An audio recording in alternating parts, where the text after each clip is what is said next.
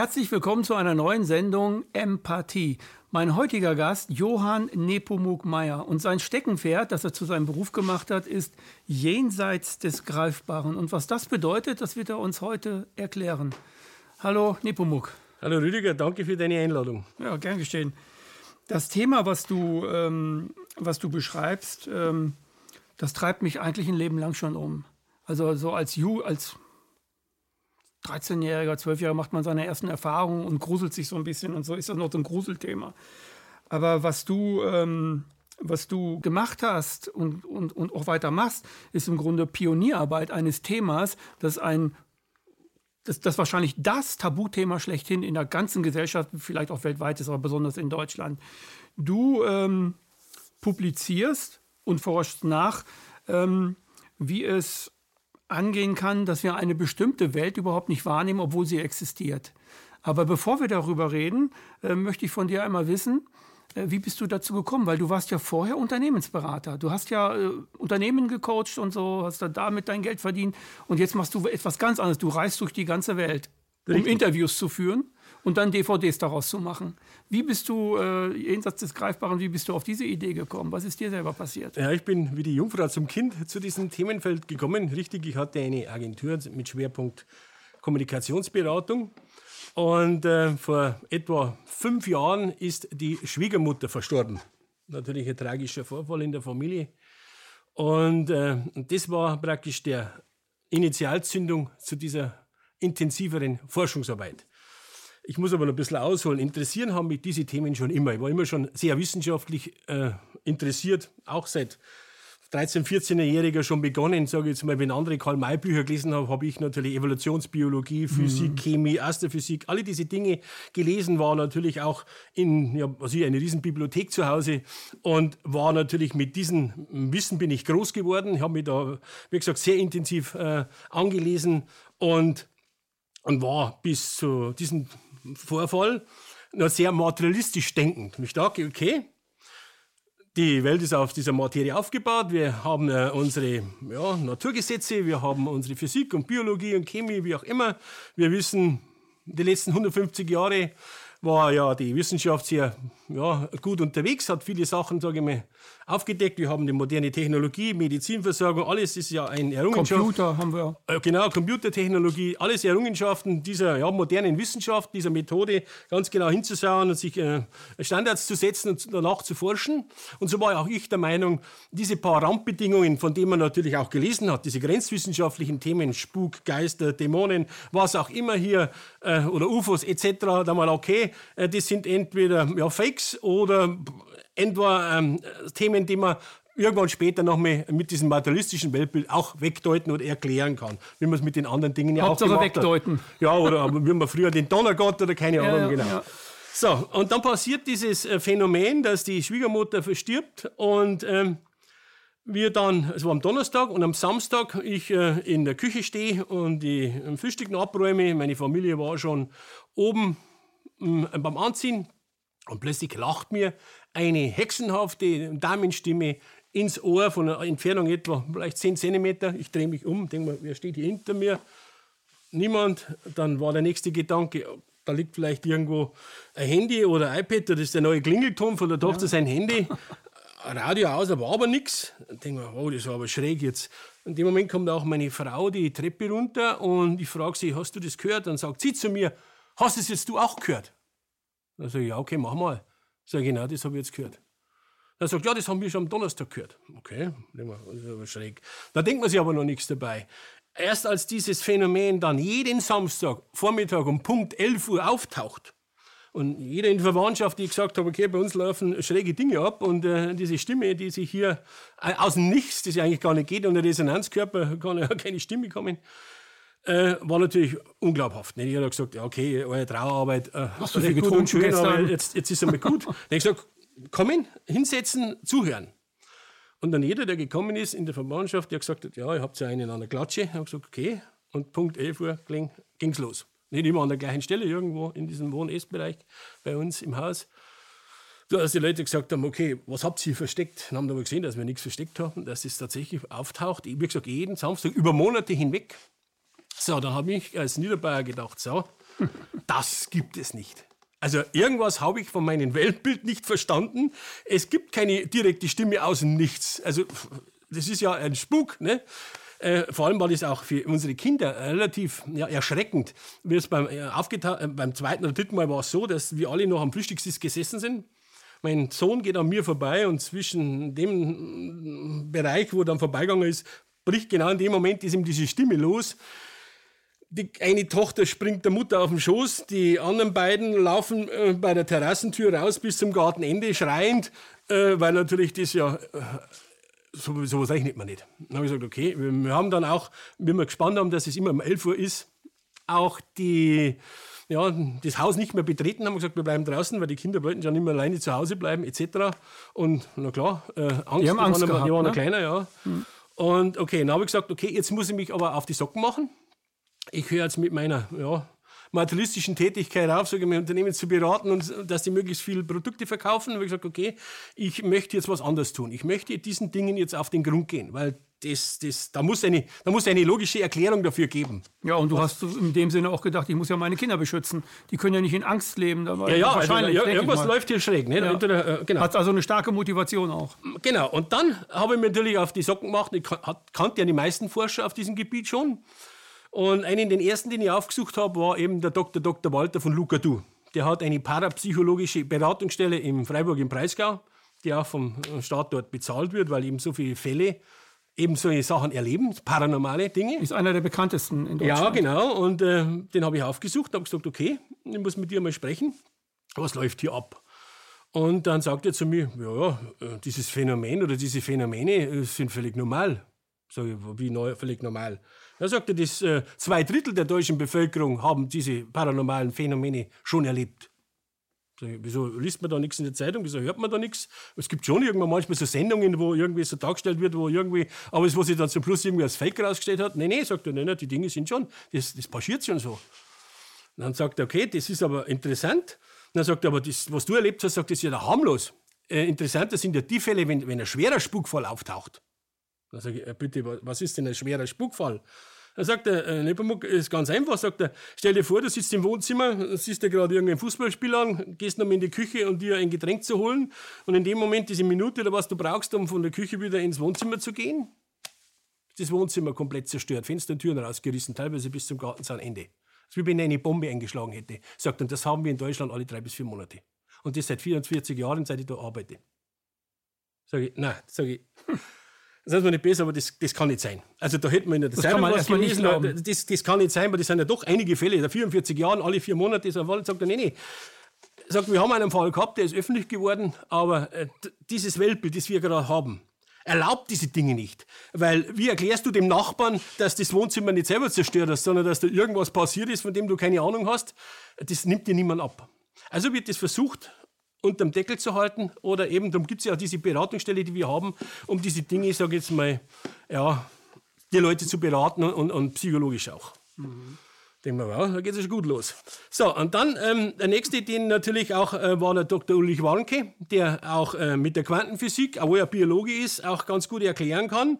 Über den bin ich dann auch zu dem Professor äh, Dr. Hans-Peter äh, Dürr gekommen. Und das war dann der Schlüssel zu dem ganzen Verständnis von diesen ganzen psychologischen, pathologischen, physikalischen Anomalien, zu denen wir in der Sendung jetzt noch ein paar Sachen dazu sagen werden. Ich muss, muss dazu sagen kurz, ja. ähm, äh, Hans-Peter Dürr ist äh, Quantenphysiker, Schüler von Werner Heisenberg, dem Begründer. Zwar nicht Begründer, aber ein Nobelpreisträger auch. Ne? Ja, genau. Der hat lange Jahre mit ihm zusammengearbeitet am ja. Max-Planck-Institut in München. Bis 78, glaube ich, war Werner Heisenberg dort der Leiter und dann war es der Hans-Peter Dürr bis 99, bis er dann eben in die Rente gegangen ist. Und dieser Hans-Peter Dürr, der ist vor ein paar Jahren leider verstorben schon, das war eigentlich der einzige ja, Quantenphysiker, ähm, der tatsächlich in einer Sprache gesprochen hat, die komplett anders ist als wie der Rest der Physiker.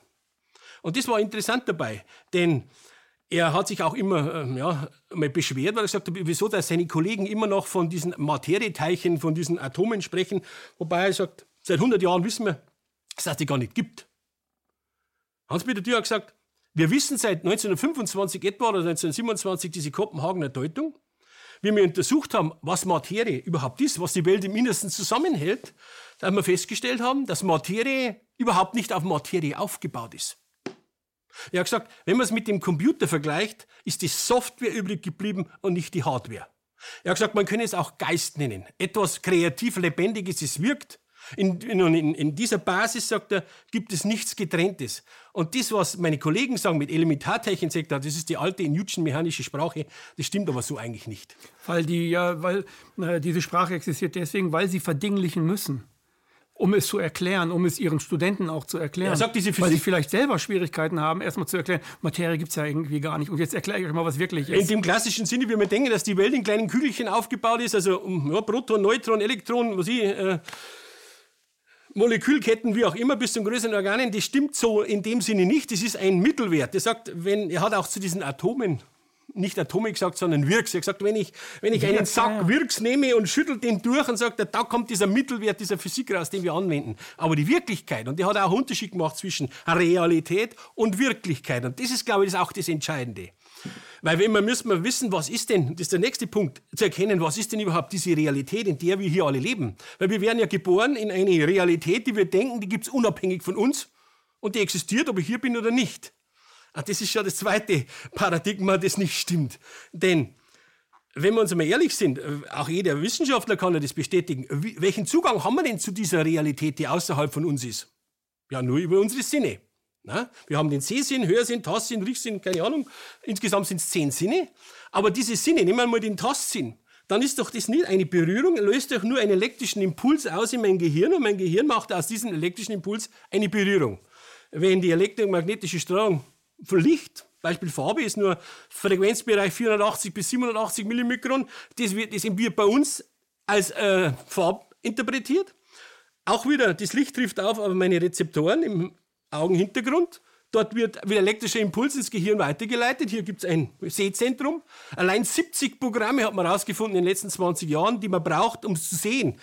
Farbe, Perspektive, wie auch immer, diese Räumlichkeit. Das heißt, alle diese Informationen, die wir von außerhalb bekommen, werden als elektrische Impulse interpretiert und wir bauen uns mit diesem, ich sage mal, Biocontainer eine Realität, die wir dann nach außen vermuten oder projizieren oder so tun, als wenn die außerhalb von uns wäre. Dabei lesen wir aus diesem Maximum an Informationen nur einen Teil raus. Das Gehirn kreiert eigentlich dann die Wirklichkeit. Was, die Realität, was, das Dingliche. Das Dingliche, das genau. macht unser Gehirn. Ja, genau. Also unser das heißt, das, was ich jetzt sehe vor mir und du vor dir siehst, das ist vielleicht gar nicht das, was es ist, aber es sieht so aus, als wenn es das ist, was es ist. Genau. Weil das Gehirn es so in deine Wirklichkeit presst. Das ist richtig. Wir haben natürlich ähnliche, sagen wir, Biocontainer, ja. die eine große Schnittmenge haben, darum sehen wir die Welt ähnlich oder wir konstruieren uns die Welt ähnlich, diese Realität. Aber die Wirklichkeit, die Wirklichkeit ist das Kreative, Lebendige, dieses Geistige, das wirkt. Das ist natürlich spannend. Dann hat der Hans-Peter gesagt, okay, da steigen natürlich die meisten Menschen aus sagen, das verstehe ich nicht mehr. Dann sagt er, da bist du aber auch ganz nah dran von dem, was ich meine, weil wenn ich verstehen kann, dann ist es was, was ich begreifen kann, was ich in die Hand nehmen kann. Aber diese Wirklichkeit ist nicht in unserer Logik zu verstehen, sondern er sagt auch, diese, dieser Urknall sagt, das ist eigentlich alte Physik. Den sagt, das knallt in jeden Augenblick.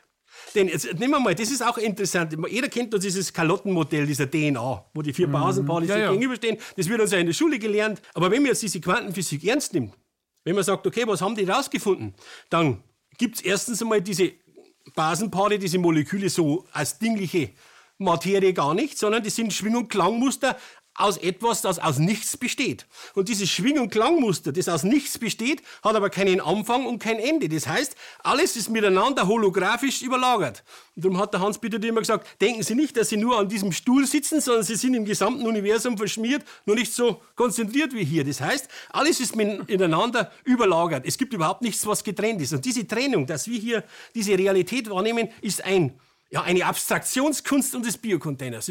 Und das ist grandios.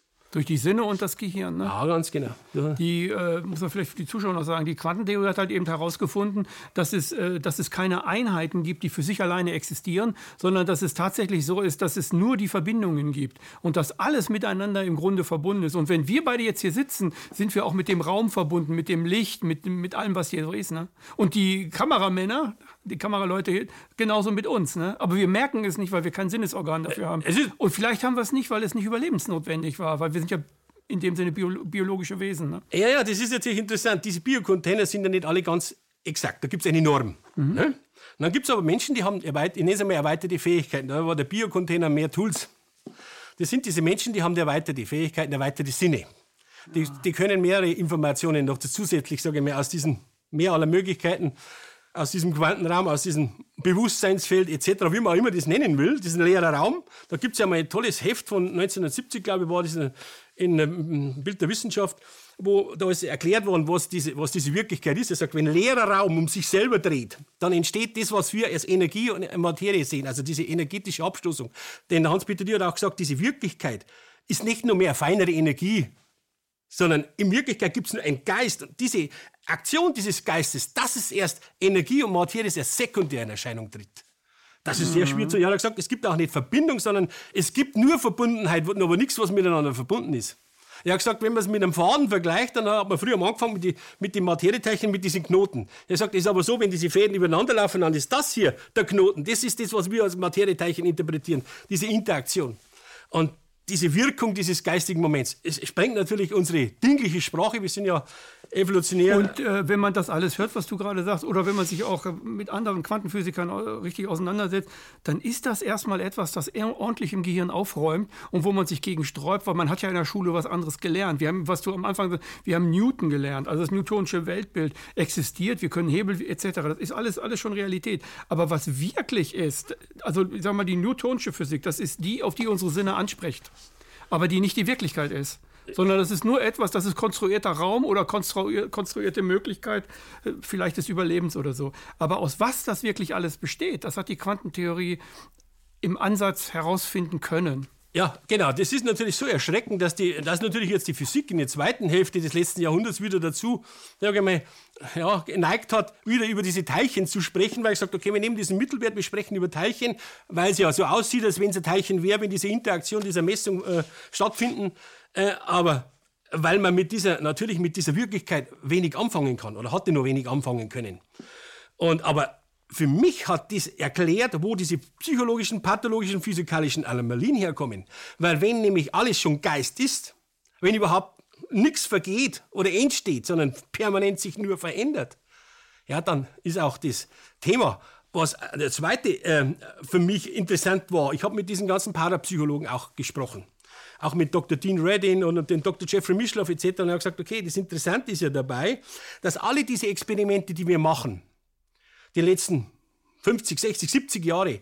Äh, oh, das ist ja das, was sich dem materialistischen Weltbild ja extrem sträubt dagegen, dass eben unser Bewusstsein auf Materie einwirkt. Das materialistische Bildbild sagt, das geht nicht. Materie ist die Basis und Bewusstsein ist sowas ähnliches wie ein Epiphänomen. Also wir haben eigentlich keinen freien Willen, sondern alles nur Botenstoffe, chemische Prozesse. Und wird und aus der Materie erzeugt. Genau, es wird über die Materie erzeugt, unser Geist. Und jetzt stellt man fest, dass es unzählige Anomalien gibt. Nehmen wir mal diese Nahtoderfahrungen, nehmen wir außerkörperliche Erfahrungen, schamanistische Reisungen, äh, alle diese Dinge. Außerirdische. Angeblich. Äh, wie auch immer, oder, oder es materialisiert sich plötzlich irgendjemand im Zimmer eine nichtmenschliche Intelligenz, wie auch immer, diese Dinge, oder es spukt, es kommt ein Geist, wie auch immer. Sagt man, wie kann denn das sein?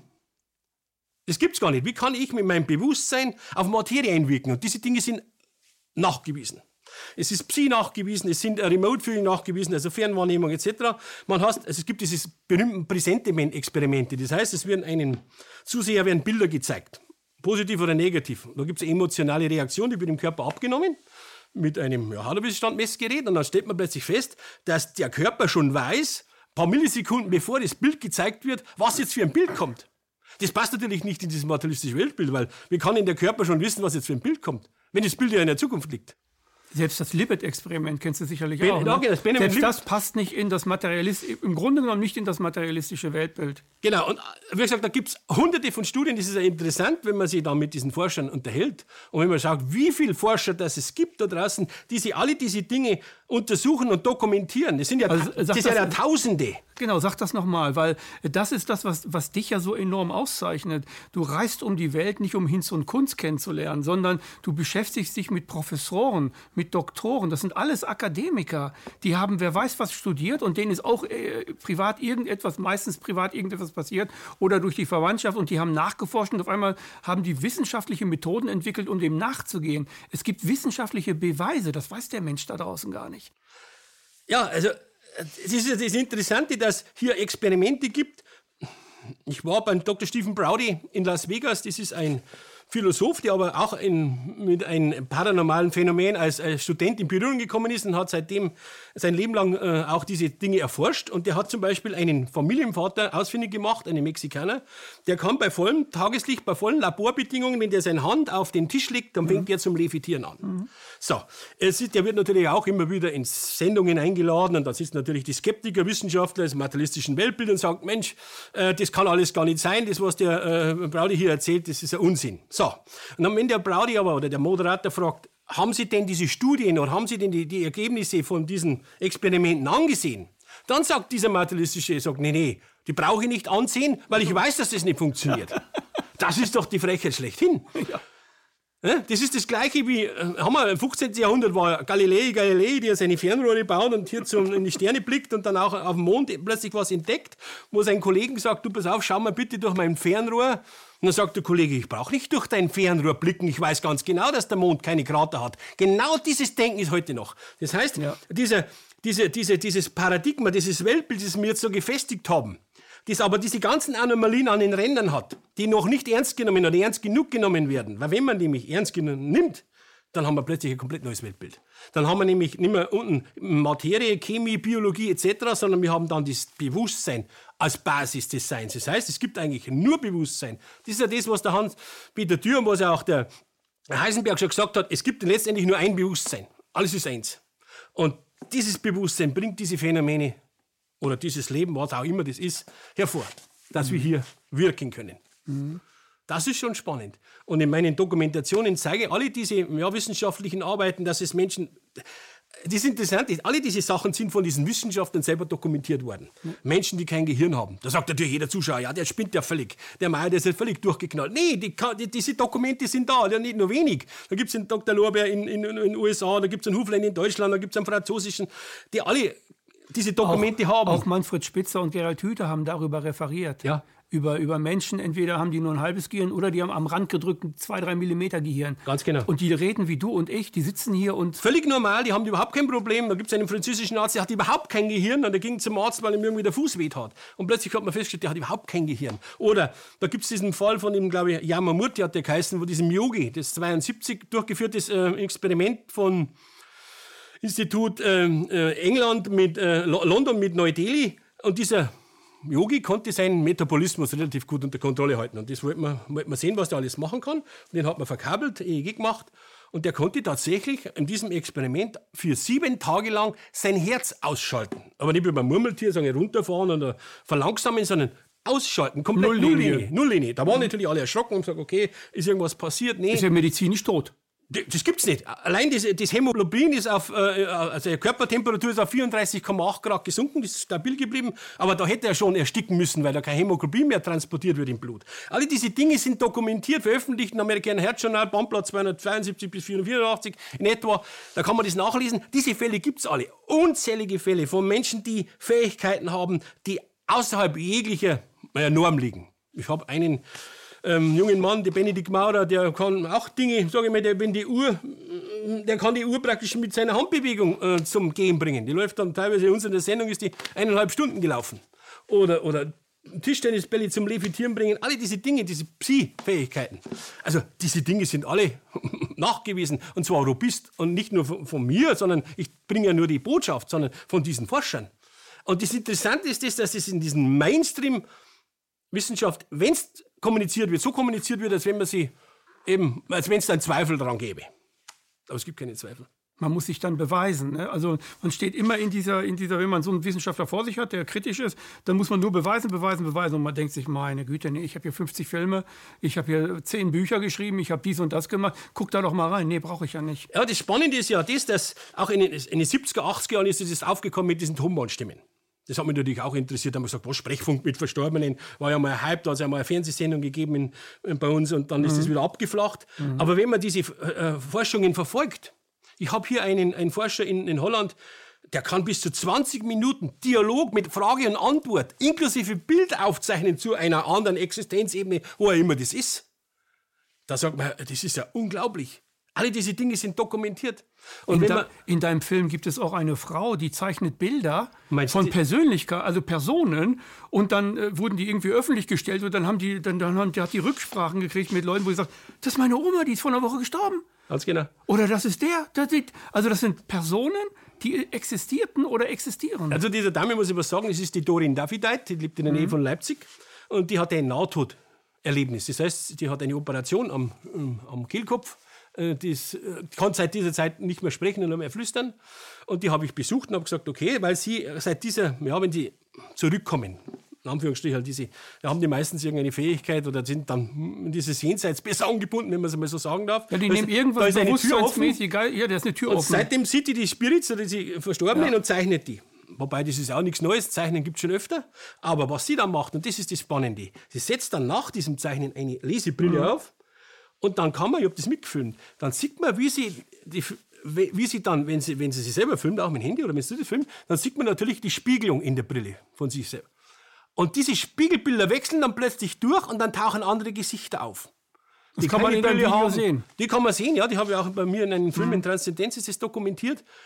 Und da hat es auch einen Fall, da bin ich auf die aufmerksam geworden. Da war auch ein, da hat es auch einen, einen Jungen, 13 Jahren, äh, in der Brille gehabt und hat dieses Bild natürlich auf ihren Kanal hier gepostet. Und da kommt eine, äh, ja, die Mutter von diesem verstorbenen 13-Jährigen und sagt, wie kommt denn die Dorin Davidai zu diesem Bild? Na, das habe ja nur ich. Ja? Der hat sich genauso gezeigt wie auf diesem Foto. Dann fangen die an zu Dialog, zum Schreiben und dann sagt er, nee, ich habe noch mehr Informationen. Das ist, äh, der heißt Christian etc., ist an Leukämie gestorben und war 13 Jahre alt und hat gesagt, ja, woher weißt du das? Wir kennen uns ja gar nicht. Ja, der hat aber auch noch eine Botschaft für dich, damit du das auch glaubst. Er sagt, er hat eine Katze zu Hause. Mhm. Ähm, eine braune Katze. Dann sagt er, nein, nein, wir haben keine braune Katze, wir haben eine schwarz-weiße Katze. Nee, nee, das ist keine richtige Katze, das ist sowas wie eine Tonkatze, das ist eine braune Tonkatze, die muss in seinem Zimmer stehen. Dann fällt dir wie Schuppen von den Augen und sagt, ja, die hat er kurz vom Tod noch modelliert, das war also Tonkatze, die steht tatsächlich in seinem Zimmer drin. Wie kommt jemand zu diesen Informationen? Ich war dabei, wie die gezeichnet hat. Und die zeichnet auf zehn Minuten so ein Porträt und bekommt dann seitenweise die Informationen von diesem eben Verstorbenen. Das passt natürlich überhaupt nicht mehr in unser Weltbild rein. Das ist ein Phänomen, das ist sensationell. Und alle diese Dinge versuche ich zu dokumentieren und aufzuzeigen. Mhm. Für die normalen Leute, die das zum ersten Mal hören, die noch nie etwas äh, davon gehört haben, sich auch nicht mit dem Thema beschäftigen, für die ist das natürlich alles Betrug und ja, die hat da auch irgendwie und irgendwie macht man dies und irgendwie macht man das. Wenn man das Konzept des Geistes innerhalb der Quantentheorie verstanden hat, dann versteht man alles. Ja. Ich glaube, dann, das ist die Grundvoraussetzung, zu denen ich auch den, die Zuschauer, die hier sind, ähm, einmal aufrufen möchte, zu sagen, wenn ihr das alles noch immer für Humbug haltet oder so, dann beschäftigt euch endlich endlich mal mit der Quantenphilosophie oder der Quantentheorie, äh, weil die, äh, ich habe damals die Bücher von, von Karl Friedrich von Weizsäcker gefressen. Sehr kompliziert, sehr komplex, aber da habe ich so meine quantentheoretische Kenntnis her. Und in seinem Buch Zeit und Wissen schreibt er hinten rein, dass die Quantentheorie eigentlich gar keine Wissenschaft mehr ist, sondern sie ist Spiritualität. Richtig, sie zeigt, dass der Mensch ein spirituelles Wesen ist, dass alles, was hier ist, eigentlich nicht so ist, wie wir so denken. Ganz genau.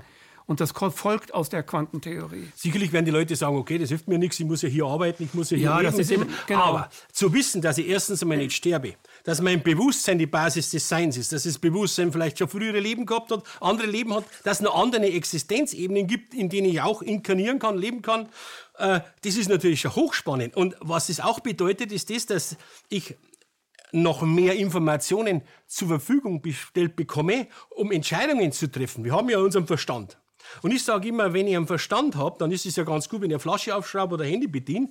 Aber äh, zum, zum, für meine Zukunft ist der Verstand natürlich nur bedingt brauchbar. Denn wenn ich, wenn ich mit dem Verstand denke, dann schaue ich die Zukunft immer im Rückspiegel an. Denn meine, meine angeborenen und erlernten Verhaltensmuster bringen ja immer die gleichen Denkergebnisse. Also komme ich immer das gleiche Ergebnis. Darum kommen bestimmte Situationen immer wieder, die mir vor die Füße fallen. Ja. Und, aber durch die Intuition, das hatte die äh, Kübler-Ross in der Schweiz, das war auch eine Nahtodforscherin, die hat mit Kindern gearbeitet, sie hat gesagt... War eine Psychologin auch. Ja, ne? genau. Die, diese, diese Intuition, die gibt uns noch viel mehr Information zur Verfügung, aber die haben wir völlig rausgemittelt in unserer Gesellschaft.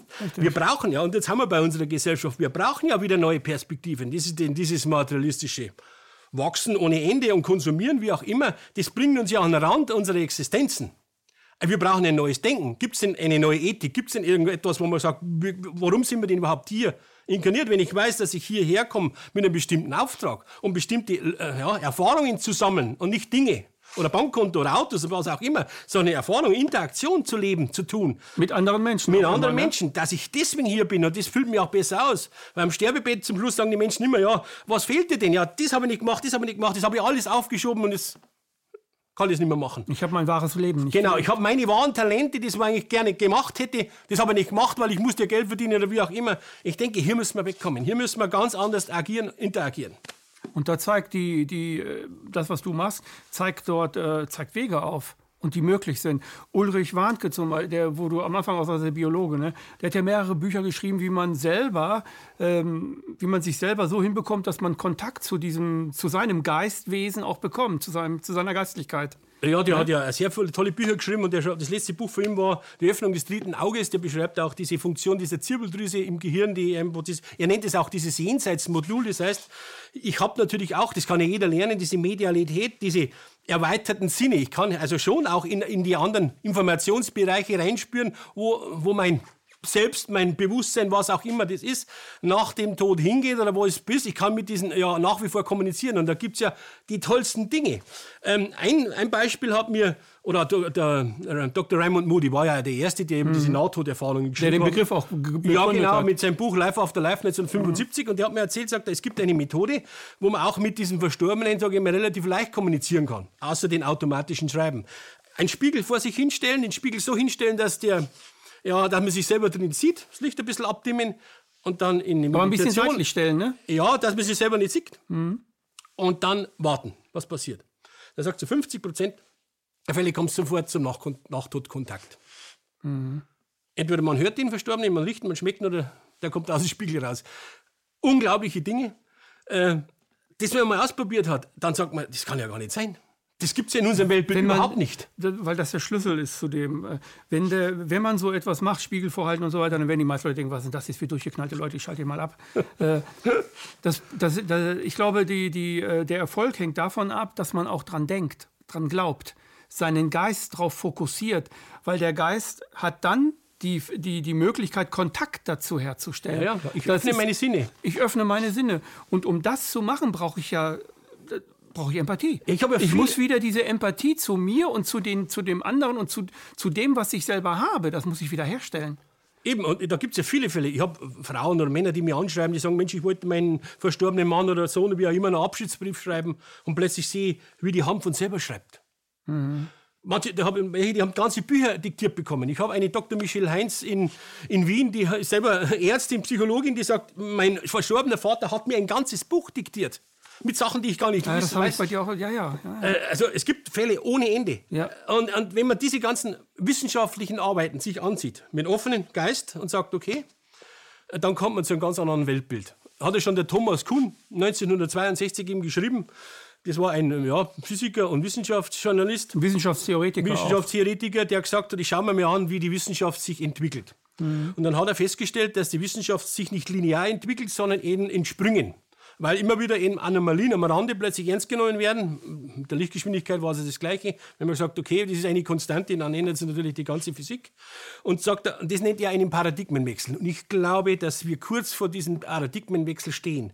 Weil durch das, was wir hier tun, durch diese Kommunikation, dass dieses Wissen, das ja fundiert ist, in die Welt hinausgetragen wird, dass Menschen sagen, okay, ich habe auch diese Dinge erlebt und ich weiß jetzt, Gott sei Dank, ich bin nicht verrückt, wenn hier plötzlich ein Lichtwesen in meinem Zimmer steht oder wenn jetzt plötzlich eine direkte Stimme mit mir spricht. Da gibt es einen Fall von einer Evelyn Elsässer, das ist eine Nachtodforscherin, so kann man sagen, in der Schweiz, die macht das auch seit 50 Jahren und die sagt, Herr Mayer, in 50 bis 70 Fälle, äh, Prozent der Fälle kommt es zu einem Nachtodkontakt. Und zwar zu einem Nachtod. Nachtodkontakt. Nachtod. Das ist also nicht Nahtod, sondern Nachtod. Nachtodkontakt. Mhm. Das heißt, ein Beispiel: ähm, Die Oma verstirbt. Dann räumt man das Zimmer von der Oma aus und sagt, Mei, diesen alten Schrank, den, den entsorgen wir, den brauchen wir nicht mehr. Und dann kommt plötzlich eine direkte Stimme, die sagt, stopp, bitte nicht diesen Schrank wegwerfen, seht bitte noch nach, da gibt es hinten ein Geheimfach, da ist noch ein Geld drin. Diese Fälle gibt es ohne Ende. Klar, das erzählt man nicht den Nachbarn und natürlich nee, auch nicht. Nee, verrückt. Ja, genau. Also, also ob man in die Psychiatrie. 50 bis 70, da gibt es ja, gibt's ein tolles Buch, das heißt äh, Die Hand am Spiegel, wo, auch, wo sich auch diese ja, Verstorbenen versuchen, noch einmal bemerkbar zu machen. Da gibt es ja unzählige Möglichkeiten. Zu klopfen, äh, Schritte zum Hören, sich die interessantesten Fälle sind die, und da werden die Leute jetzt natürlich sagen, jetzt ist er völlig verrückt geworden, aber die sind auch sehr gut dokumentiert. Die Leute kommen auch zu mir in die Vorträge und sagen, Herr Mayer, stellen Sie sich vor, wir sind jetzt bei Ihnen bei diesem Vortrag, bei uns ist was passiert, das passt, wir, wir wissen gar nicht, was wir damit anfangen sollen. Wir haben den Großvater beerdigt und nach drei Tagen steht der wieder vor der Tür und Leute, dann kommt rein. Mhm. Und ich, den habe nicht gesehen, dann die ganze Familie.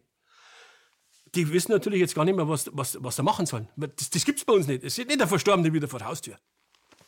Und was ist dann passiert? Der verschwindet ja auch. Ja, der hat mit denen ne? drei Stunden gesprochen, dann ist der zweite Mail gekommen, das dritte Mail gekommen und sagt, jetzt kann ich nicht mehr, jetzt kann ich nicht mehr kommen. Und dann ist er, äh, sieht, dann hat er sich entfernt und ist immer kleiner geworden und als Lichtpunkt verschwunden.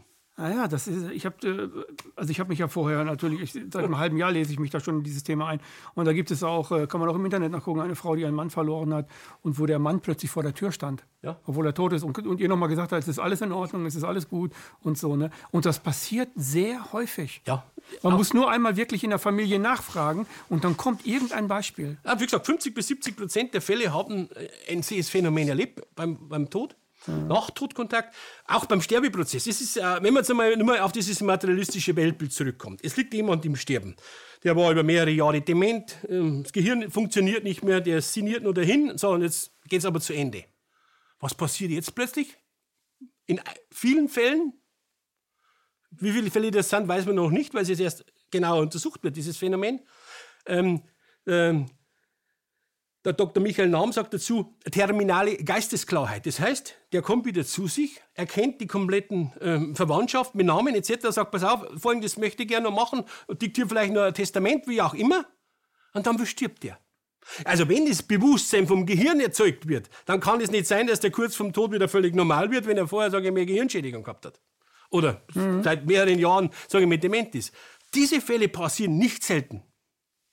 Auch das wieder ein Beispiel über das in der Öffentlichkeit kaum darüber gesprochen wird. Oder wenn die Ärzte dabei sind und jemand stirbt und plötzlich geht dieser, man sagt dieser Lichtkörper, was auch, ein Licht aus diesem sterbenden Körper. Oder der Raum ändert sich magisch und es steht ein Tunnel auf. Auch das berichten Ärzte, Hospizarbeiten, Krankenschwestern ohne Ende. Da gibt's ja Riesenforschungen. Ich habe mit dem Dr. Pimpernlommel gesprochen, mit eben Raimund Moody und vielen, vielen anderen auch, die das tagtäglich machen, auch Leuten in der Hospiz, die sagen, ja, für uns ist das völlig normal. Naja, ja. Sag ich, aber die Leute sterben ja nicht mehr zu Hause, also kriegst du wenigstens ja mehr mit zu Hause. Richtig. Das ist natürlich auch Oder die versterben abends, wenn man nicht da ist. Ja, das gibt ja auch das Phänomen, dass der nicht dabei ist, wenn man immer stirbt. Naja. Mhm.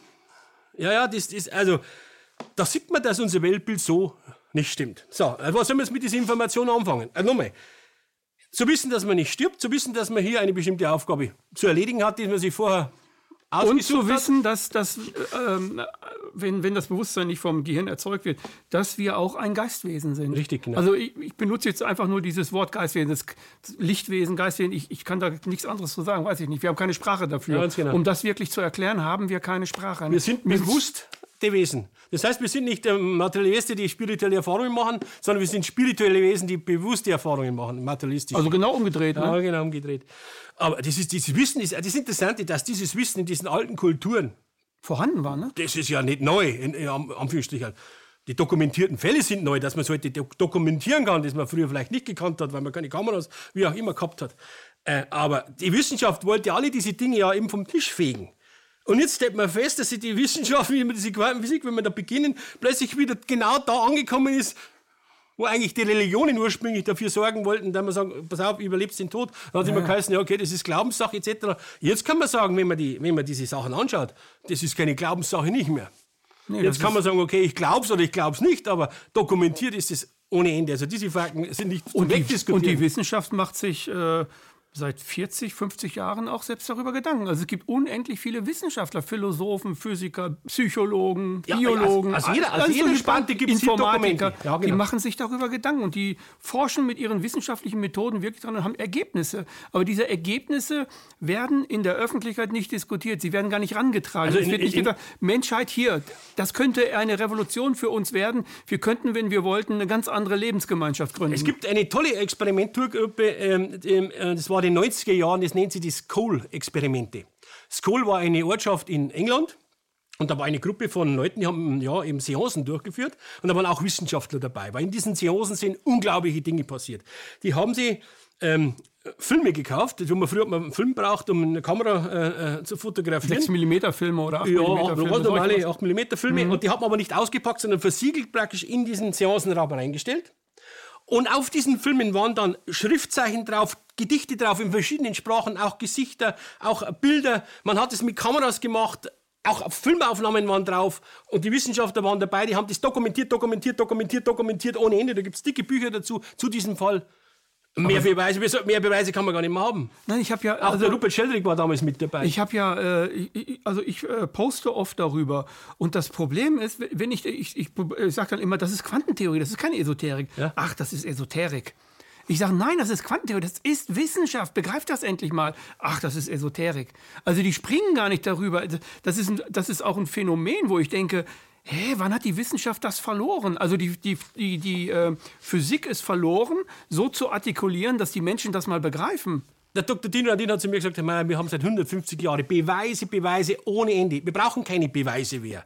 Nur das Problem ist, das, dieses Weltbild, sage ich mal, Passt zu nicht. initiieren, dass die, dass die offizielle Wissenschaft darüber spricht. Aber es gibt Hoffnung.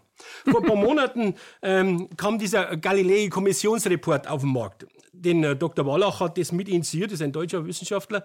Und zwar 90 Wissenschaftler an 30 Universitäten weltweit haben ein, ja, ein Postulat erlassen und gesagt, okay, dieses materialistische Weltbild war gut, aber wir haben bewusst oder unbewusst, wie auch immer, alle diese Fakten, wo ich gerade aufgezählt habe und viele mehr, die haben wir weggelassen. Wir haben praktisch die rausgedrückt. Wir wissen jetzt, dass Bewusstsein die Basis des Seins ist und nicht Materie. Das gibt Hoffnung. Es wird aber auch leider zu wenig diskutiert, dass, dass diese dass, diese, dass hier Wissenschaftler natürlich sich auf die Beine stellen und sagen, wir müssen das jetzt ändern. Weil diese Erkenntnis bringt uns ja eine ganz neue Sicht auf die Wirklichkeit, eine ganz neue Sicht der Möglichkeiten auch. Was würde denn, was würde denn nach deiner Meinung geschehen? Die Leute, den Leuten wäre es bewusst, was da wirklich ist. Also nehmen wir mal an, äh, was passiert, wenn die Leute deine Filme oder deine Bücher lesen und die recherchieren das auch nach und merken auf einmal, der Nepomuk, der ist kein Spinner, der hat das nicht gemacht, um Geld zu verdienen. Das sind ja wirklich Fakten. Ja. Jetzt gucke ich mir mal die wissenschaftlichen Ergebnisse an, was ich ja auch gemacht habe. Das ist ja real. Ja. Das ist kein Spinner.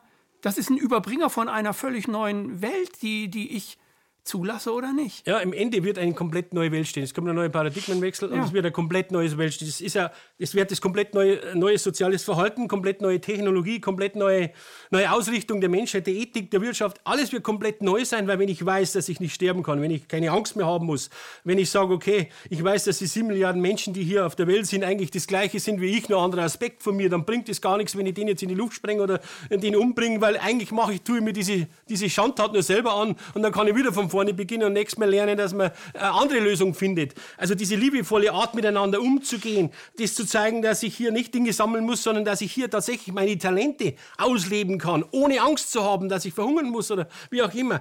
Das wird einen neuen Schub geben in der, im Denken. Und im Handeln. Und das macht doch Hoffnung. Normalerweise müsste es eine Stiftung geben, wo Menschen, die viel, viel Geld verdient haben, sagen, okay, ich habe hier eine Stiftung. Und dies, was wir hier sprechen, in einer breiten Band zu kommunizieren, mit einem Fernsehsender, einem Radiosender, was auch immer, Veranstaltungen jedes Wochenende in einer Stadt. Zeitschriften, Seminare, Ja, genau. Workshops, um Erfahrungen. Dieses, um dieses Wissen zu transportieren, Ja. dass die Menschen sagen, okay, wir sind, das war das bisherige Weltbild, aber hier gibt es ja ganz was Tolles. Die Anke, die Anke Ewerts, die auch hier war, Nahtoderfahrene, Ja. äh, die hat ja jetzt vor kurzem mehrere Workshops und Seminare gemacht, Vorträge und so weiter. Die sind sehr gut gelaufen halt. Ne? Also äh, das kommt bei den Menschen an, wenn sie es wenn sie's zulassen. Wenn sie zulassen und sagen, okay, ich öffne mal dieses Türchen, ne, dann passiert auch richtig was Positives mit den Menschen. Ja, es ist ja das Spannende ist ja dabei, dass es in Deutschland allein 6 bis 8 Millionen Nahtoderfahrene gibt. So, wenn man das Nochmal. 6 bis 8 Millionen Nahtoderfahrene, Also Leute, die gestorben sind, klinisch tot waren und wiedergekommen sind die man sozusagen. wiederbelebt hat, ob das ein Herzinfarkt war oder wie auch immer. Und weltweit? Kann, man- das kann man gar 100 nicht Millionen, glaube ich. Also, so um die 100. Sehr viel, aber, sehr viel. Aber erzähl weiter. Und diese Menschen, da heißt es immer, es gibt keine Beweise für dieses, was sie erlebt haben. Aber das ist ja auch nur Humbug, wenn man sich mit den Fakten vertraut macht, stellt man fest, dass es unzählige Beweise gibt. Wenn man nur mal dieses Pick-in-Darien-Phänomen nimmt, das ist ein Phänomen, das heißt, ich nehme ein Beispiel. Ein Junge äh, kommt in die Klinik, hat äh, Gehirnhautentzündung und die Ärzte wissen nicht, ob er die Nacht übersteht. Dann werden die Eltern angerufen und sagen, komm bitte rein, äh, ihr Junge hat die kritische Phase, wir wissen nicht, ob er die Nacht übersteht, bleibt bitte bei ihm. Natürlich fährt die Familie rein, sitzt sie hin. Der Junge übersteht Gott sei Dank diese Nacht. Am nächsten Tag kommt in der Früh auf und das Erste, was er sieht, ist der Vater und sagt, Mensch, schön, dass ihr da seid. Ich war im, im Himmel, ich war im Jenseits. Und der Vater sagt, ist ja ganz verwirrt, sagt er, nein, nein, ich habe auch übrigens meine Schwester getroffen. Und die hat gesagt, äh, äh, sie darf da bleiben und ich muss aber zurückgehen. Dann sagt der äh, Vater zu dem Arzt, ja, ja äh, er war ganz verwirrt, dann sagt der Arzt, ja, kein Problem, das sind Halluzinationen, das, das, da machen Sie mal keinen Kopf. Aber der Vater ließ ihn nicht äh, äh, aus, der, aus, dem Konzept bringen. Er ist dann zu der Rezeption gegangen, hat dann eben in der Universität angerufen, wo diese Schwester von dem Sohn äh, studiert hat. Und die Dame geht ans Telefon und sagt, äh, schön, dass Sie anrufen. Wir haben schon versucht, die ganze Nacht Sie zu erreichen. Ihre Tochter ist gestern tödlich verunglückt. Das heißt, diese Verstorbenen, wenn sie auf jemanden treffen, dann treffen sie auf jemanden, der schon verstorben ist. Das weiß aber zu diesem Zeitpunkt noch niemand. Aber es ist nur ein Beispiel, da gibt es Ganz Hunderte viele, ganz Beispiele. viele Beispiele. Oder, oder Informationen, wenn jemand, sag ich jetzt mal, aus dem Körper austritt, sieht unten einen Auffahrunfall, merkt sich die Autonummer und sagt mhm. zur Schwester, übrigens, ich habe mir die Autonummer gemerkt, da hat jemand eine Fahrerflucht begangen, mit, etc. und der kann hinterher äh, gefasst werden. Da gibt es auch wieder hunderte von Beispielen. Also das ist Möglichkeiten, die gar nicht existieren. Also diese dürften. ganzen Gehirngeschichten äh, mit, mit Botenstoffen und wie auch immer. Nee, nix da. Das ist auch schon widerlegt. Aber das wird auch versucht, hier unter den Deckel zu halten. Interessant, oder? Hm. Warum wollen die an dieses materielle Weltbild denn festhalten? Ja, ich Bildet es die Machtstrukturen? Ist die, nehmen wir mal an, äh, die würden wissen, dass es eine Bewusstseinstechnologie geben könnte und so weiter. Die Menschheit wäre eine ganz andere Richtlinie, man könnte das alles machen. Dann würden doch die herrschenden Persönlichkeiten aufhören, ihre Herrschaft haben zu können. Ja, die Elite würde sich auflösen. Es wäre schwierig, Oder? eine Elite zu weil ich nicht mehr der Elite folge, weil ich mir folge. Ich genau. folge meinen Interessen, meinen. Das meinen, ist dann vorbei, ne? Ja, genau, meinen äh, Begabungen und nicht mehr irgendwo diesen alten, hergesessenen Strukturen, die ja teilweise auch ziemlich negativ unterwegs sind. Sagen wir es mal vorsichtig ausgedrückt. Ja, also das ja. wird ein Umdenken erfolgen. Und natürlich klar, dass die Wissenschaftlichen, die jetzt, sage ich mal, studieren oder an der Universität sind etc., die kriegen ja auch Fördergelder. Diese Fördergelder werden natürlich auch nur dann verschrieben, wenn der Professor XY natürlich auch im Zeitgeist forscht und nicht irgendwelche spinnerten Sachen hinterherläuft, sondern mhm. ne, der verliert ja seinen Job. Es gibt Nobelpreisträger, die wurden ausgeladen, nur weil die, das Komitee mitbekommen hat, dass der sich für, für Telepathie interessiert. Diese Fälle gibt es auch. Also da wird schon geschaut. Und natürlich ist es auch sehr stark mit der, mit, der, mit der Politik und mit der Wirtschaft verzahnt. Die Leute sollen natürlich Grundlagenforschung machen mit Dingen, die man dann irgendwie hinterher gut anwenden kann. GPS-System. Oder die man verkaufen Ahnung, kann. Die man verkaufen kann, aber doch nicht irgendwie Freiheit. Im Handeln, im Tun und so weiter. Sehr schwierig, dann ein Volk unter Kontrolle zu haben. Wenn jeder, sage ich mal, äh, seinen inneren Kompass folgt, der ganz anders ist. Was wäre das für ein Mensch, der das alles wüsste? Wie wäre der unterwegs? Ein Mensch, der das für sich annimmt und sagt, so ist es. Äh, ich denke, äh, äh ähnlich wie Gandhi. Das heißt, ich, ja, nicht mehr aggressiv, also wäre das Liebe, quasi auch ein Friedensprogramm. Es wäre ein Friedensprogramm. Weil du Gandhi ins Spiel bringst. Ja, es wäre ein Friedensprogramm. Diese Leute würden auch friedlicher sein. Die würden nach Friede und Liebe wahrscheinlich. Das ist auch, ne? die, alle NATO-Erfahrenen, die ich getroffen habe. Und auch da gibt es eine Studie drüber. Ja. Das ist auch, Lommel hat die gemacht. Ja, genau. Der sagt, das ist der, der objektive Beweis für ein subjektives Erlebnis, weil alle diese NATO-Erfahrenen ihr Leben um 180 Grad komplett ändern. Die haben ihr Leben Dieses total verändert. Ne? Das materialistische Denken ausrichten, War das weg. sie vorher gehabt haben, du hast ja die Angeber hier gehabt, ist hinterher komplett anders. Die ja. machen das dann genauso von dem, was wir sprechen. Ja. Die sagen, ich brauche mir nicht mehr Plan, ich brauche nicht mehr logisch etc. Ich mache das, was mir jetzt gefällt und es wird mir zufallen. Und die leben sehr im Jetzt. Ja, genau. So und machen Im das, Moment. was sie jetzt wollen, im Moment, ne? Ja. Und gehen, äh, gehen wirklich mit Liebe voran. Ja, und diese vielen unbekannten Intelligenzen, kann man auf denen zu sprechen. Es gibt ja viele Zuseher. Also die sogenannten Außerirdischen. Ja, äh, die, na, die UAPs, diese unbekannten Luftphänomene, die auftauchen. Es gibt ja sehr viele. Auch gibt es eine Studie von Edgar Mitchell Foundation, das heißt Beyond UFOs. Da wird auch dokumentiert, dass die, die Tausende von hm, ja, Leuten, die da mitgemacht haben bei dieser Studie, auch schon über 80 Prozent so Kontakt hatten zu diesen nichtmenschlichen Intelligenzen. Mhm. Das heißt, andere Zivilisationen, wenn es die die Wissenschaft sucht die immer noch mit ihren äh, SETI-Programmen, dabei sind die schon lange hier, haben natürlich diese Bewusstseinsphysik, Bewusstseinstechnologie, die können natürlich hier zwischen Raum und Zeit, zwischen diesen verschiedenen Realitäten äh, agieren, wie sie wollen. Das können wir noch nicht, aber das wäre die Zukunft. Weil die, die Nahtoderfahrenen sagen unisono alle durch die Bank, äh, also wenn Sie von Ihren Erlebnissen sprechen, dass Sie dort Wissen abrufen konnten in Jetztzeit und in einer, in einer äh, wir würden jetzt sagen, äh, Terabyte äh, Information in, in Millisekundenbereich haben die alles auf einmal gewusst. Nicht so wie wir, lesen sich einen Satz, ein, ein Satz und einen Satz nach äh, im Buch so nach oder scrollen darunter. Alles auf einmal, zack. Und wenn man diese Bewusstseinstechnologie hätte, was wäre möglich mit so einer Quantenthe der Quantencomputer wäre dagegen gar nichts. Es gibt aber auch schon Techniken mittlerweile. Also ich habe ein Institut in Niederbayern, das Dr. Franz Minister Institut, da lernen, der macht das seit über 20 Jahren. Mhm. Da kommen hochkarätige Manager, das sind wir 15 Leute, eben diese Realitätsgestaltung. Wie kann ich meine Realität verändern? Wie kann ich gestalten? Auch lernen, diese Informationen aus dieser wo auch immer Quantenraum abzurufen. Die machen Erfindungen, die sie dann auch zu Geld machen. Und sie lernen, wie ist es, wenn ich aus dem Körper aussteige, außerkörperliche Erfahrungen zu machen, damit man sich, ah, so ist es, wenn du gestorben bist. Und die treffen sich dann im Nebenraum zu 15 und müssen dann was ähm, an der virtuellen Tafel machen. Hochspannend, das macht er schon seit 20 Jahren. Das ist interessant, der kleine Normalbürger, wenn ich mal so bezeichnen darf, das soll jetzt keine Abwertung sein, der, wo meint, das ist alles Unfug und Schwachsinn, der weiß von diesen Dingen gar nichts, dass es diese Institute gibt, dass man das lernen kann. Ich habe ja, nachdem ich äh, also das alles für mich so als Wahrheit auch angenommen habe, habe ich mal so reflektiert und mir gedacht, Mensch Rüdiger, wie hast du eigentlich deine Bücher geschrieben? Und äh, vor allem das letzte Buch, Fratze der Gewalt, das, das ist mir, da habe ich manchmal gedacht, das hast du geschrieben? Und das floss und floss und ich schrieb und ich schrieb und hä, das weißt du doch irgendwie gar nicht so richtig. So, und das stimmte ja.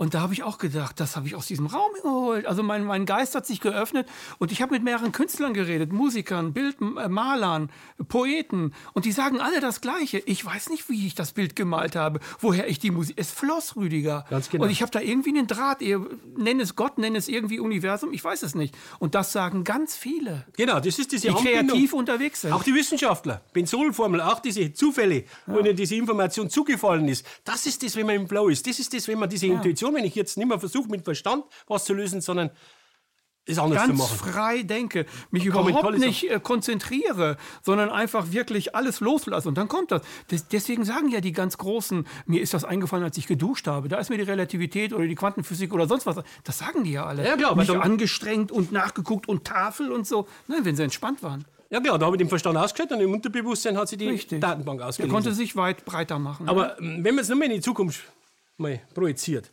und ich weiß, dass Bewusstsein die Basis ist, dass nicht nur uns als Existenzen gibt, sondern viele andere Intelligenzen auch und andere Zivilisationen, die schon ganz anderen Zivilisationsgrad hinter sich haben, die mit dieser Bewusstseinsphysik in die verschiedenen Realitäten auch eintauchen können und sich austauschen können. Stellen wir diesen Austausch vor, wenn ich mit höheren Intelligenzen, die alle diese Schritte, die wir noch vorher schon hinter sich haben, was ich hier für Wissen nehmen kann und sagen, okay, hier dieser Stolperstein, hier ist ein Stolperstein, da müsst ihr aufpassen, da müsst ihr aufpassen. Alle diese Dinge, die wir hier negieren, weil es es nicht gibt und immer noch mit SETI darauf horchen. Und, und weil, weil Hollywood nur Filme produziert, wo Außerirdische die Bösen sind, die die Welt befallen wollen, sie zerstören wollen und wir, also Independence Day und Co., das wird ja, ja en masse ja. zelebriert, ja. dass der Außerirdische immer der Böse ist. Also das bleibt dann immer. Aber dass durch die Bewusstseinstechnologie, die überhaupt gar keine Ambitionen haben, da irgendwie, sondern auch äh, auf fruchtbarem Boden stoßen wollen, sie wollen auch inspirieren, inspiriert werden oder so. Und dazu braucht man diese Bewusstseinssphäre. Dazu braucht man das Annehmen, dass es so ist. Ich denke, je mehr, dass dieses Bewusstsein sich erweitert und erkennt, ja. was das Sein ist, desto weniger wir hauen die drauf auf jemand anderen. Ja, solange äh, hört man auf, ein Problem wie einen Nagel zu betrachten und mit einem Hammer reinzuschlagen. genau, das, ne? ist alles ein Hammer, wenn den Nagel sehen. Ja, ja, ja äh, genau, so ist das. das da wär, also da wäre natürlich eine Riesenzukunft für uns auch nochmal. Klar, ich verstehe das natürlich, dass die Wissenschaft sagt, nee, nee, das ist alles noch nicht so bewiesen und das kann man nicht wiederholen etc. Na gut, was ist denn in einem Gerichtssaal? Da gibt es ja auch unzählige Verurteilungen aufgrund von Indizien. Da muss man auch nicht sagen, ich habe einen physischen Beweis. Und diese Dinge, die hier dokumentiert sind, die sind natürlich schon so oft dokumentiert, dass sie sagen, na gut, äh, mit Zufall kann man das nicht mehr erklären. Und auch die nachgewiesenen, robusten Dokumentationen, eben mit Menschen und Gehirn, diese, diese Beeinflussung dieser Materie, diese Levitationen, alle diese Dinge, die passieren tagtäglich weltweit und kommen halt nicht in die Medien. Solange, sage ich mal, das offensichtlich nicht bei den Nachrichten kommt, sagen die Menschen, ja, wenn's, wenn wenn es es geben würde, würden sie auch in die Nachrichten kommen. Naja, das sagen die auch. genau. Sagen die ja immer. Und wenn, wenn es Außerirdische gäbe, dann würde der beim Präsidenten landen und sagen, wir sind jetzt hier, wir sind die sowieso Kolonie, wir sind jetzt hier, hier ist meine Hand. Genau, und deswegen, jetzt haben wir vorhin gesagt, wir waren mal, wenn wir gesagt haben, wie geht das aus, wir sind dann beim, beim Selbst auf mich projiziert, ohne dass ich jetzt äh, äh, egoistisch bin, sondern im Netzwerk. Und so haben auch diese Kommunikationen, die sind immer personenbezogen. Ja, immer. Ja, und nicht, und nicht hierarchiebezogen. Ja. Ich lande jetzt beim Präsidenten und dann komme ich zu dir. Ja. Nee, nee, die, die suchen schon diejenigen auf. Und das ist auch wieder hochspannend. Ich habe mit einigen Kontaktlergruppen gesprochen, die eben diese Kontakte zu diesen nichtmenschlichen Intelligenzen tatsächlich technisch herstellen. Die meditieren, die machen eine, das nennen sie C5-Methode, die machen einen Laserpointer etc. Und dann tauchen diese anderen Intelligenzen in dieser Gruppe auf. Das wird mitdokumentiert, mitgefilmt, da hört man, sieht man gar nichts. Kommt auch in einem meiner nächsten Filme mit rein. Also es gibt schon viele Menschen, die hier diese Kommunikation, diese, weil das Wissen kommt ja auch irgendwo her, äh, das, das nutzen und wissen, wie man das anwendet. Und die, der Mensch dem völlig egal ist. Das ist spannend. Ja, wenn man das, also wenn man dir, wenn man dir zuhört, ist man, ist man platt, dass wir noch in dieser, also Erich van Deniken sagte immer äh, in Bezug auf die Frage, warum landen die nicht hier und warum kommen die hier, würden Sie mit Hühnern sprechen? Ja, also würden Sie mit Hühnern einen Vertrag machen? Also wir sind wahrscheinlich äh, durch diese materielle Welt, durch diese Kriegswelt, durch diese Macht und ähm, dieses ganze ja, pathologische, was wir, was wir so in die Welt, sind wir noch gar nicht reif dafür. Deswegen sagen die auch nicht Hallo, was, was will man mit uns erstmal? Nee, wir müssen irgendwas überwinden. Was müssen wir überwinden? Also das ist eine eigene Aufgabe. Das heißt, ich muss selber ist das Weg persönlich, gesellschaftlich kann man es nicht machen. Der Präsident kann nicht anordnen, jetzt werdet mal, sonst muss man selber machen. Ne? Ja, das ist ein individueller Weg. Das ist ein, ein Lernprozess. Das heißt, wir müssen jetzt die Erziehung umstellen. Wir müssen anfangen, die Kinder zu meditieren zu lassen, festzustellen, dass im Inneren nur eine größere Welt ist als wir im Außen, weil die Außen ist nur projiziert in die Wirklichkeit des Innen. Viele Kinder haben diese Kontakte. Von, der, von meiner Nichte, die Kleine, die kam mal äh, vor drei Jahren oder vier Jahren zu mir an und sagte, du, ich kann mit Bäumen sprechen. Genau. Da sage ich zu ihr, lass dir das von niemandem ausreden und lass dich nicht zur Spinnerin genau. machen. Ich glaube, dass du das Ganz kannst genau. und mach das wirklich richtig weiter. Genau. Jetzt habe ich sie drei oder vier Jahre später, glaube ich, gefragt. Da sagte sie, was konnte ich mit Bäumen sprechen? Die ist schon zivilisiert, ne? Weißt du? Ja, das ist immer, das ist auch diese Erinnerung am früheren Leben, die wird dann mit sieben etwa überschrieben, dann kommt, mhm. dann haben sie, sage ich mal, eingenordet, ja, dann haben diese Glaubenssätze aufgebaut, wie man sich in dieser Realität Schade, ne? muss, was man denken muss und was real ist. Eigentlich müsste man das fördern, sowas. Ja, ja, klar, das gehört gefördert. Das ist genau die Zukunft. Dann, dann haben wir auch viel mehr die Menschen, die, die auch diese Verstorbenen sehen, oder wenn man es einmal so sagen darf, oder andere Kommunikationsmöglichkeiten, wo das Channeling völlig normal ist, wie auch immer, oder Informationsabgreifen oder stehen wir da vor, Erfahrungen. Stehen wir da vor einer Hürde äh, wie Kopernikus? Ja. Ja. Die Erde ist nicht der Mittelpunkt. Ja, ja. ja so das, etwas. Ist, die Materie ist nicht der Mittelpunkt. Ja, die Materie gibt es überhaupt nicht. Und ja. die, dies, dies, zu begreifen, wie, die, wie man das. Das, ich habe auch lange gebraucht, das, sage ich mal, ich ein, ein größeres Bild zu kriegen. Ich habe lange gebraucht, um die Quantentheorie zu verstehen. Also da habe ich mit Sicherheit 15 Jahre für gebraucht, um das wirklich zu verstehen. haben wir gesagt, wenn einer vorgibt, die Quantentheorie zu verstehen, hat sie nicht verstanden. Also es ist natürlich sehr kompliziert, aber äh, äh, wir müssen ja auch nicht alles verstehen, aber wir müssen wissen, was Fakten sind. Fakten, dass Bewusstsein die Basis ist, dass wir den Tod überleben, dass wir wahrscheinlich schon viel Leben gehabt haben, dass wir noch ganz andere Möglichkeiten uns zur Verfügung stehen, dass wir nicht auf diese materialistische Welt mit Wachstum und Konsum etc. angewiesen sind, sondern dass wir auch andere Möglichkeiten haben zu wachsen geistig und das ist ja jede Aufgabe ist von jedem Einzelnen hier hinzukommen, das zu lernen. Und natürlich, je mehr Öffentlichkeit das da ist, desto mehr Möglichkeiten hat jemand auf diese Informationen zu stoßen aufgrund von wahrscheinlich eigenen Erfahrungen, die er gemacht hat und sagt, okay, hier war irgendwas, irgendwas, das hat nicht gestimmt. Direkte Stimme, wie auch immer, die spricht mit mir, äh, was läuft hier ab? Der, der findet dann diesen Weg dahin und sagt, aha, jetzt weiß ich, was Wirklichkeit und was Realität ist und äh, wo wir hingehen in Zukunft. Mhm. Es gibt ja auch, und das wäre vielleicht eine interessante Idee, es gibt ja diese äh, Gruppen, von Nahtoderfahrenen, was jetzt nur ein Beispiel ist, wo die sich einmal im Monat treffen und darüber reden, so, ne? also so eine als Selbsterfahrungsgruppe. Ähm, das müsste man mit mehreren solchen Gebieten machen. Man müsste auch mit Leuten, die jetzt ihre Oma gesehen haben, dann müsste man auch wieder Nachtoderfahrenen Gruppen machen oder so. Ja, mich rufen, wie gesagt, tagtäglich eben Menschen an, die eben diese Erfahrungen machen und sagen, Herr Mayer, Sie, Sie sind der Erste, den ich das erzähle. Ich erzähle nicht mit meinem Mann oder meiner Frau ja, davon, weil die halten ja. mich verrückt, weil dieses Weltbild so zementiert ist, dass diese Dinge, ja, weil ja alle denken, dieser Tisch ist fest, dass das eben nicht Bewusstsein die Basis ist, sondern Materie und diese Dinge gibt es nicht. Entweder man verrückt oder man hat eine, eine andere Klatsche, aber auf alle Fälle spricht man da nicht öffentlich drüber. Mhm. In, in, in, aber es interessant ist, wenn man dann einen kleinen Kreis hat, wo der eine anfängt mit dieser Geschichte, dann weiß der andere plötzlich auch eine Geschichte und der dritte auch und sagt, Mensch, Gott sei Dank, jetzt kann ich mal darüber sprechen. Manche äh, leiden direkt darunter. Ja, das, das tun ganz, ganz viele, weil sie es niemals sagen, das ist ja ein innerer Schmerz. Ja. Man wird ja für verrückt erklärt. Ne? Der eigene Partner oder die Partnerin denkt, hast du einen an der Marke, ich will nicht darüber reden. Und, und, und. Ja, und wie gesagt, äh, der Tod kommt in den besten Familien vor. Wenn wir aber jetzt wissen, wenn diese Kommunikation, wenn man nur mal dieses einzelne Thema nehmen würde, dass man weiß, okay, das ist zwar physisch sind wir hier nicht mehr präsent, also sichtbar für uns, aber kommunikationsmäßig und dialogmäßig ist es auch weiterhin möglich, wenn ich die Techniken weiß, dass ich diesen Partner auch hinterher noch kommunizieren kann etc., dass, ich, dass der nicht tatsächlich gestorben ist, sondern der Tod ist ja nicht äh, das Ende, sondern ein Übergang in eine andere Seinsebene, dann, ist das, dann macht doch das Hoffnung und das nicht nur als Glaubenssache, sondern als Erkenntnis. Dadurch, dass wir in einer Gesellschaft leben, wo auch Kindern von, also wo uns Menschen von klein auf die, äh, das, das, das Selbstgefühl, das, das äh, Mitgefühl, das Gefühl für einen selbst abgeraspelt wird, weil wir funktionieren müssen, ähm, verlernen wir, äh, dieses Gefühl zu bekommen, dass wir mehr sind als das, was wir jetzt, jetzt hier so sind. Ja, wir identifizieren uns voll mit unserem Körper. Ja. Dieser ganze Körperkult, dieser ganze Sport, alles diese das. Äh, sich selbst optimieren zu müssen, also den Körper zu, und haben aber verlernt oder vergessen oder wie auch immer oder uns ist nicht mehr bewusst, dass wir nicht unser Körper sind, sondern dass ich dieses Fahrzeug ablegen kann oder diese Schwingung Klangmuster, die ja sowieso aus einer geistigen milliardenfachen Schwingungen besteht, wie auch immer, mhm. aber nichts Festes ist. Es ist ja spannend, dass man sagt, wenn man sich das durchdenkt, dann sagt, es gibt überhaupt nichts Physisches, es gibt nichts, was Festes, es ist alles geistiger Natur das zu verarbeiten erst einmal, das ist natürlich schon eine Aufgabe, die, da braucht man ein bisschen. Mhm. Weil man fasst ja an, ist ja hart. Ja, klar. Ist ja eine Masse und damit könnte ich jetzt irgendwie was kaputt schlagen. Ja. Das muss doch Materie sein. So, ja, ne? alle, aber die Materie ist halt mhm. anders ich glaube, ich glaube, dass, dass Empathie der Schlüssel ist, dass wir, dass wir ein, ähm, ja, dass wir ein Mitgefühl mit uns selbst und mit den, mit den anderen haben müssen und ein Mitgefühl dafür bekommen sollten, dass wir keine materiellen Körperwesen sind, sondern spirituelle Geistwesen auch sind. Ja. Nepomuk, ich danke dir für dieses Gespräch. Ich glaube schon zu Ende. Schnell aber. ja, du musst doch mal kommen, weil du hast so viel zu erzählen. Gerne. Ähm, ich werde noch einmal in die Kamera halten. Es gibt also wirklich eine Menge Filme, Nepomuk hat auch ähm, Bücher.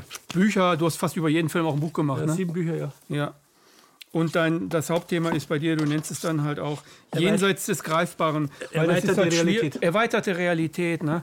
Es wird jetzt auch äh, fassbar für den Zuschauer, was du mit erweiterter Realität machst. Weil man kann nicht ein Thema einpacken und sagen, das ist jetzt äh, ähm, Verstorbene, die kommen und dann habe ich ein Nahtoderlebnis und dann kommen irgendwie Geistwesen aus irgendeiner Dimension, man weiß es nicht.